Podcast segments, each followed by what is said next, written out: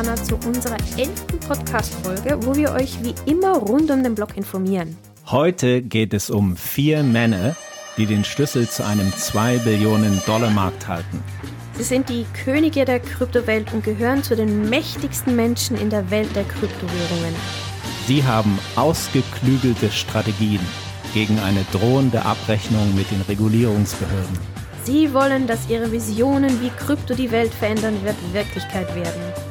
Sie sind die Gründer der dominierenden Kryptobörsen Binance, OKX, FTX und Coinbase. Sie gehören mit zu den jüngsten Milliardären weltweit. Man weiß nur relativ wenig über sie. Die Rede ist von Brian Armstrong, Star Hugh, Sam Bankman-Fried und Changbang Zhao. Ihre Erfolge sind mythenhaft und wir stellen sie euch heute vor. Fangen wir an mit dem Gründer von Coinbase, Brian Armstrong. Tina, was hast du denn über ihn herausgefunden? Ja, Google war jetzt bei Brian sehr, sehr, sehr nett. Brian Armstrong ist der Gründer von Coinbase. Er wurde in San Jose, Kalifornien geboren. Ich gebe jetzt hier nicht den Jahrgang an. Brian hat seinen Doppelbachelor an der Rice University in Texas gemacht und zwar für Wirtschaft, Computerwissenschaften. Das war in 2005. Danach hat er sich noch seinen Master geholt für Computerwissenschaften. Ziemlich schlauer Typ, gell, Sieber? Und das ist er.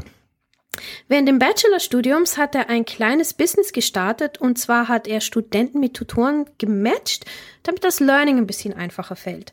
Danach ging er dann nach Buenos Aires, wo er dann für eine Firma gearbeitet hat, bei der es um Ausbildungsthemen ging.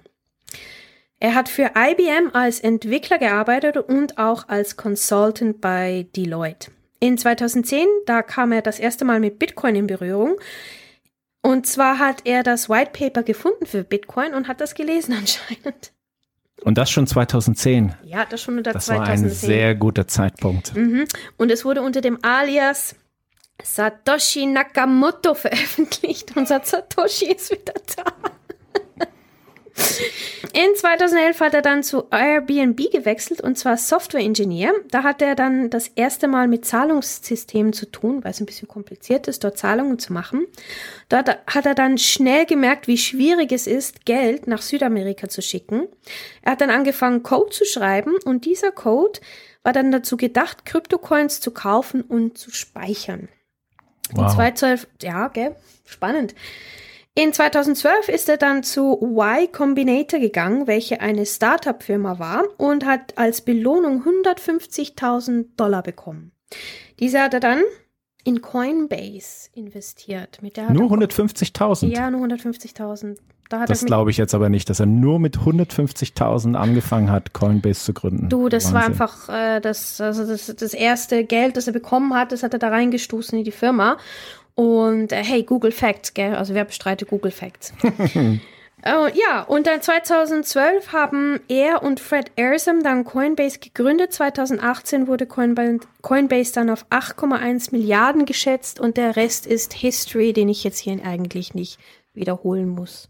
Ja, ich habe jetzt hier nicht mehr zu Brian, weil ich mir gedacht habe, so äh, private Sachen werde ich jetzt nicht hier erzählen, aber es sind so mal die harten Facts.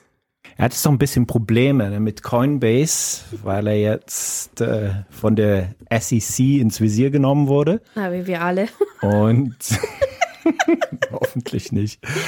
Und ähm, mich hat ehrlich gesagt ein bisschen verwundert, weil für mich ist Brian Armstrong einer derjenigen, die eigentlich auf Schmusekurs sind mit den ganzen Regulierungsbehörden. Ja, ja, das muss man auch sein, ja. Und er war ja derjenige, der immer sich abgesichert hat, okay, ist das alles, was wir machen, okay, ähm, sind wir sozusagen im regulatorischen Rahmen, ja. ähm, sind unsere Coins, die wir listen, auch wirklich legitim zu listen. Und dann hat es mich wirklich erstaunt, dass dann die SEC gekommen ist und gesagt hat, hey, ihr habt ein paar Coins, die hättet ihr gar nicht listen dürfen. ja.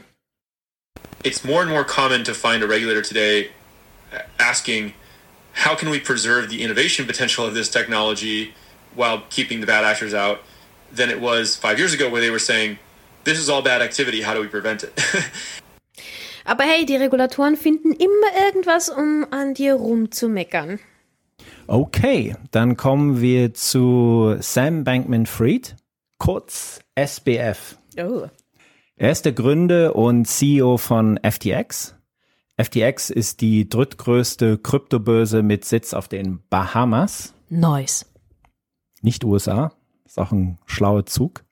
Und er ist äh, Jahrgang 1992. Er ist, glaube unter den ganzen Kryptokönigen der jüngste, würde ich meinen. Ich glaube, Brian Armstrong ist ein bisschen älter. Ist, Brian Armstrong ist älter und bei unserer Nummer drei äh, weiß jetzt nicht, weiß ich jetzt weiß ich nicht, ob es 1987 war oder 1978. Da hat's komische Angaben. Ja, der ist dann irgendwo so in der Mitte. Ich meine, er ist immer noch relativ äh, jung, Brian Armstrong mit äh, 40 oder ein bisschen äh, drüber. Und wie gesagt, SBF äh, ist 30 oder 31, je nachdem, wann er 1992 geboren wurde. Und das auch in Kalifornien, in Stanford. Schon von Kind an war er mathematisch begabt und hat auch ein Studium der Physik an der MIT abgeschlossen. Mhm. Also auch ein absolutes Wunderkind. Und er begann dann seine Karriere mit 22 Jahren bei Jane Street Capital. Das ist ein Handelsunternehmen, das mit internationalen ETFs gehandelt hat oder handelt. Im Oktober 2017 gründete er Alameda Research und im April 2019 schon FTX.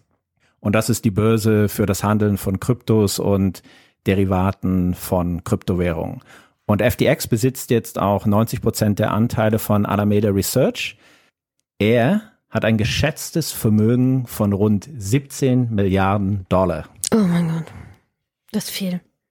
Und das mit knapp 31 Jahren. Ja. Wie ist denn der Junge eigentlich so jung und so schnell so reich geworden?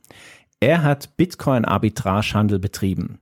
Es gab auf verschiedenen Börsenplätzen in Japan und Korea zum Teil sehr große Preisunterschiede von Bitcoin einerseits zwischen den USA und Japan oder Korea, andererseits innerhalb der ostasiatischen Länder. Und dann hat er Bitcoin auf einem Handelsplatz, meist in den USA, günstiger gekauft und dann zum Teil bis zu 30 Prozent teurer auf einem anderen Handelsplatz in Japan wieder verkauft. Also Bitcoin günstig kaufen, dann Bitcoin wieder teurer verkaufen und äh, bei diesem Arbitrage-Handel hat er sogar an einem einzigen Tag 25 Millionen Dollar umgesetzt. Das musst du dir mal vorstellen. Wow. An einem Tag. Wow, ich bin impressed. Dann mit dem Geld, was er dort umgesetzt hat bei der Arbitrage, hat er sein zweites Baby, die Firma FTX, aufgebaut. Oh, cool.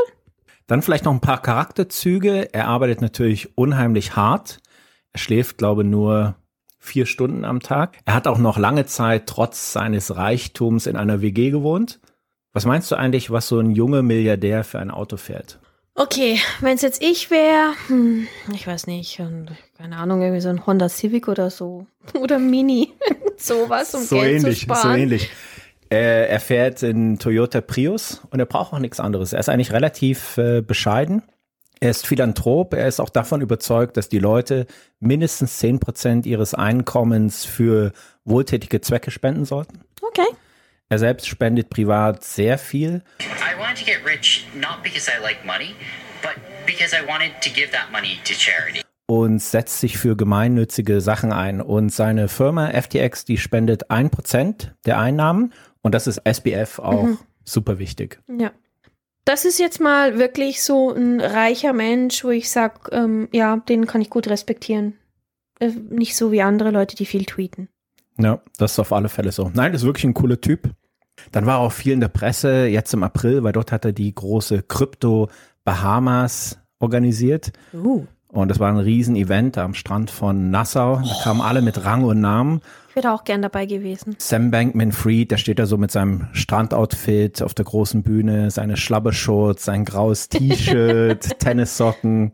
Ja, als Gründer von der Kryptobörse FTX muss man sich jetzt auch nicht wirklich in Schale werfen. Man weiß sowieso, wer er ist, was er kann und wo er hin will.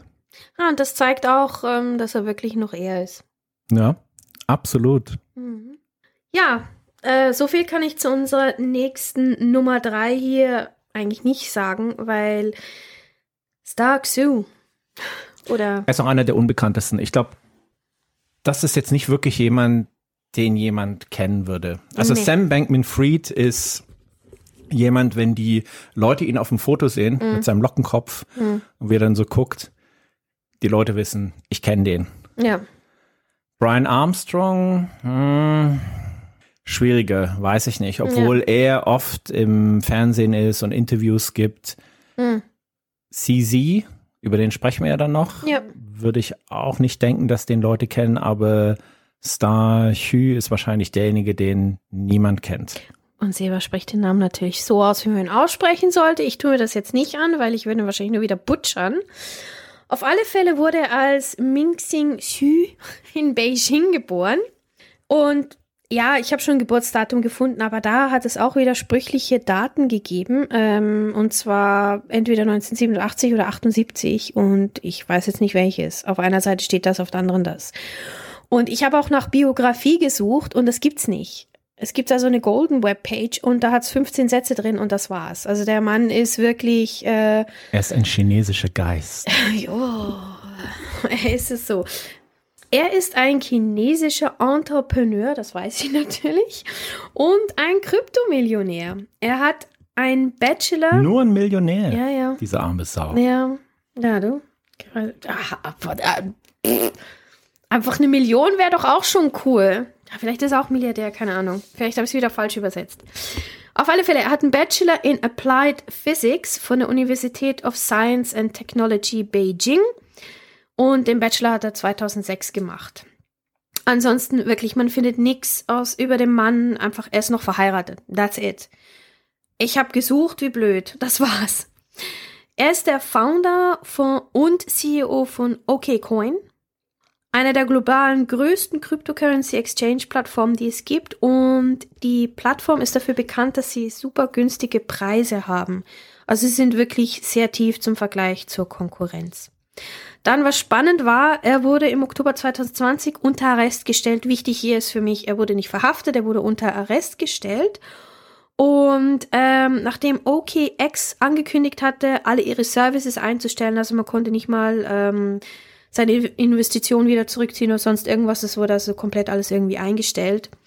Star Xu wurde dann auch von der Polizei gesucht, weil man ihn eben dann nicht mehr finden konnte, als es dann announced wurde. Er war einfach verschwunden. Die konnten ihn nicht finden. Ja. Und dann haben sie ihn dann gefunden. Und dann gingen so die Gerüchte rum, dass er mit ähm, ja, der Staatsanwaltschaft und ja, der Polizei und allen zusammenarbeitet, um aufzuklären, was denn in der Firma schief läuft. Also waren nur Gerüchte. Es gab ganz viele, viele, viele wilde Gerüchte. Und ich habe jetzt auch im Internet nichts gefunden, das mehr Klarheit ähm, schaffen konnte.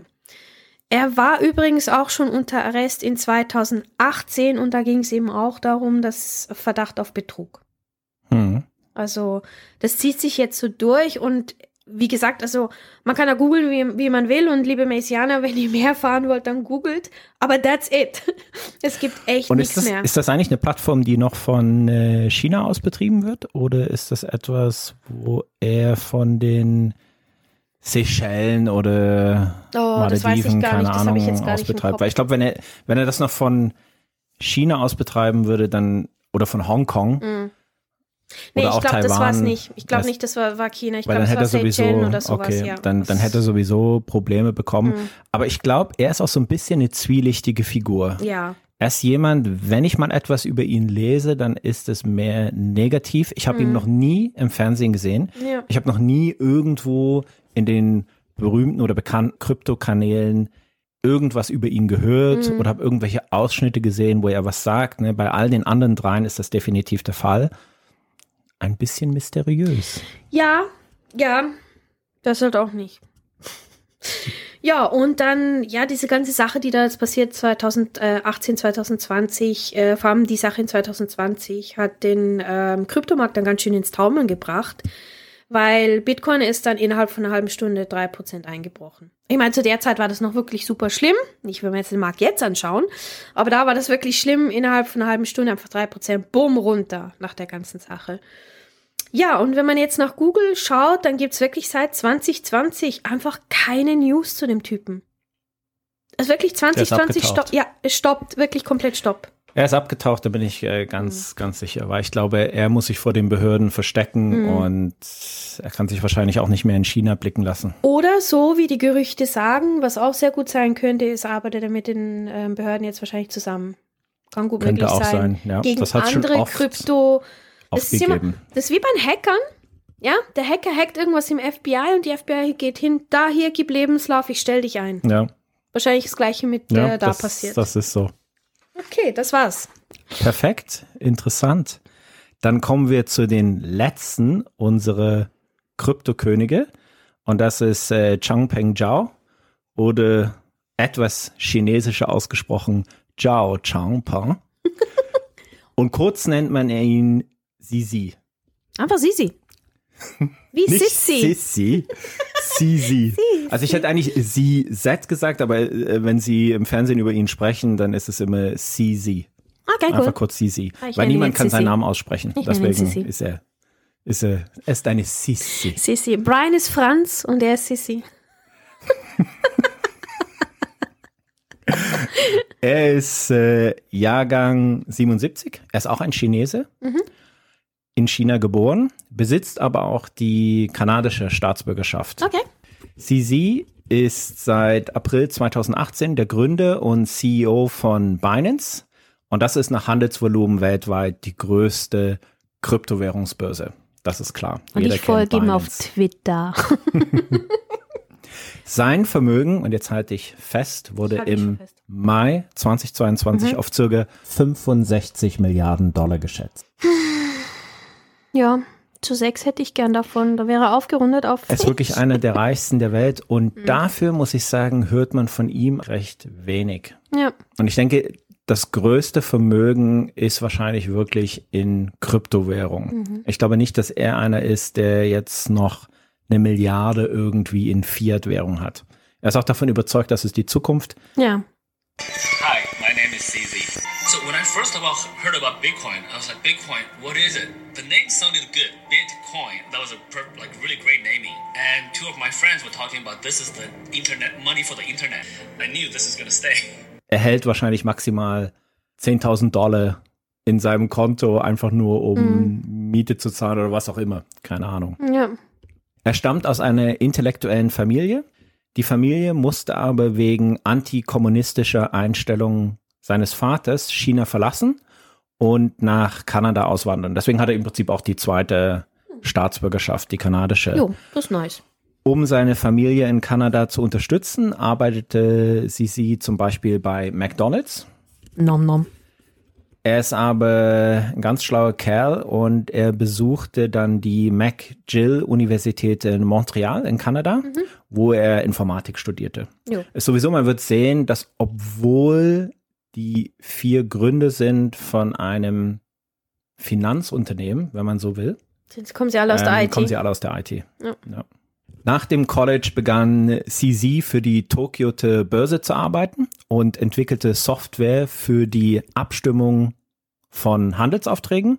Er arbeitete auch bei Bloomberg Tradebook, wo er als Entwickler von Software für den Terminhandel tätig war. Im Jahr 2005 ging er nach China zurück und zwar nach äh, Shanghai, wo er Fusion Systems gründete. Ab 2013 arbeitete CZ für verschiedene Kryptowährungsprojekte, also dann ist er schon in die Kryptowelt Ja. eingetaucht. Darunter Blockchain Info, das kennst du vielleicht. Mhm. ist eigentlich relativ bekannt. Dort, nein, dort nicht, aber dann für OkiCoin war er dann der Chief Technology Officer. Und ich bin überzeugt davon, dass irgendwo der Schnittpunkt auch mit Starhue, dass die zwei Ja. sich kannten. Mhm. Im Jahr 2017 verließ er dann OKCoin, um eine eigene Kryptowährungsbörse namens Binance zu gründen. Oha. In weniger als acht Monaten baute CZ Binance zur weltweit größten Kryptowährungsbörse nach Handelsvolumen aus. Also schon ab dem Zeitpunkt, wo das so richtig durchgestartet Ja. ist, 2018, hat Binance auch immer seinen ersten Platz behaupten können. Mhm. Wow, cool. Er ist ohne Zweifel ein Genie, ist ganz klar. Er kommt aber auch sehr bescheiden und bodenständig rüber. Aber man sieht das auf seinem Twitter-Picture und wie er twittert. Also äh, ich, ich, ich sehe ja seine Traut er Feeds sich immer. überhaupt zu twittern? Ja, natürlich traut er sich zu twittern. Man sieht ihn auch auf äh, oder oder bei Fernsehauftritten und dort wirkt er auch ein bisschen schüchtern, habe ich so das Gefühl. Wirkt auch manchmal leicht verunsichert. Also wenn man ihn jetzt nicht kennen würde und du hörst ihm zu, Mhm. da würde man denken, okay, wen haben sie denn da jetzt äh, genommen, um irgendwie Fachantworten über Krypto zu geben? Und dabei ist er ja wirklich eigentlich einer der größten Persönlichkeiten in dem Umfeld oder vielleicht nicht sogar die größte. Aber es sind nicht die wirklichen Hardcore-Nerds meistens so. Ja, das, das ist, äh, Introvertiert und, und, ähm, eher jetzt nicht so lautspoken, sondern eher so, hm, und mehr auf den Punkt, mehr fachlich und eher ein bisschen schüchtern. Absolut. Er, er ist ein Nerd und genauso wie ähm, SBF. Also er ist noch mehr Nerd. Wenn man ihm zuhört, dann denkt man so, was will der eigentlich? Wovon spricht er? Ist bei Brian Armstrong ein bisschen anders. anders. Ja, ich glaube, ja. Mhm. er kommt wirklich sehr souverän rüber und äh, auch so ein bisschen so business-like. Ja, das, das ist auch so, also die Bilder, die man von ihm sieht. Es ist Genau. weg mehr so Business und Genau. Und dann noch krasser war wahrscheinlich Arthur Hayes. Also der ist so ein bisschen von der Bildfläche verschwunden, Mhm. aber er ist auch äh, einer, der so rüberkam. Vielleicht so noch, sogar noch ein bisschen extremer. ja. Und CZ sieht Binance als Weltfirma ohne einen festen Hauptsitz und will allen Menschen auf der Welt Zugang zur Kryptowährung gewähren. Also das ist wirklich seine Mission und die will er auch umsetzen. Er weiß, es braucht bestimmte Richtlinien, es Ja. braucht auch bestimmte Arten von Investor Protection, aber er spricht sich ganz klar gegen zu viel Regulierung aus. Ja, Ja. Und das sagt er im Prinzip auch öffentlich. Während Brian Armstrong eher einer ist, der sagt, ja, dann machen wir das und dann, äh, wenn wir in Europa uns etablieren, äh, das haben sie jetzt erst in Estland gemacht und jetzt äh, haben sie in, in Deutschland expandiert, wo auch immer sie für ihre Kunden in den jeweiligen Ländern was anbieten, wollen sie eigentlich eine Lizenz vom Ja. lokalen Regulator. Ja. Und so haben sie auch die BaFin-Lizenz bekommen und so wollen sie das im Prinzip auch äh, für andere Länder. Und Binance hat so ein bisschen ein Problem damit, weil äh, sie haben keine Lizenzen und deswegen gab es in der Vergangenheit dann auch immer schon irgendwelche Skandale, wo man zum Beispiel in UK gesagt hat, okay, du darfst es den Kunden nicht mehr anbieten. Oder Ja. in den USA, weißt du, ihr dürft es den Kunden nicht mehr anbieten. Ja, das wäre es zu unseren vier Kryptoköniginnen. ja, meine war ein bisschen öde, hä? da gab es aber nicht so viel. Das sind aber die vierten. Das sind die, das sind die vier. ich hatte Das sind die den vier ganz wirklich bekanntesten. mysteriösen. Ja, die genau, ganz mysteriös, aber der gehört mit dazu. Und OKX können wir nochmal schnell nachschauen, aber ich glaube, das ist die zweitgrößte Plattform. Mhm. Ja, ich glaube, Binance Nummer eins, dann kommt OKX, dann kommt FTX und dann Coinbase. Coinbase. Ja. Gut, dann denke ich, das war's mal wieder für heute.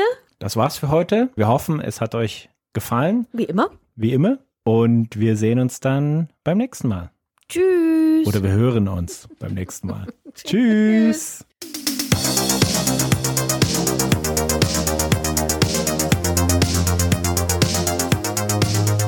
Wir hoffen, dass euch die aktuelle Folge gefallen hat. Ihr findet uns natürlich auch auf YouTube. Sucht doch einfach nach Maze Podcast. Und wenn ihr schon mal da seid, dann folgt doch auch dem Kanal bitte und gebt den Videos ein Like. Falls ihr noch Fragen habt oder Anregungen, dann bitte schreibt das doch in die Kommentare. Wir werden uns die alle durchlesen und dann natürlich in den nächsten paar Podcast-Folgen darauf reagieren. Falls ihr uns aber lieber per E-Mail erreichen wollt, dann schreibt uns doch an crypto@maze32.net. Das wäre c r y p t o at m a s e 32.net.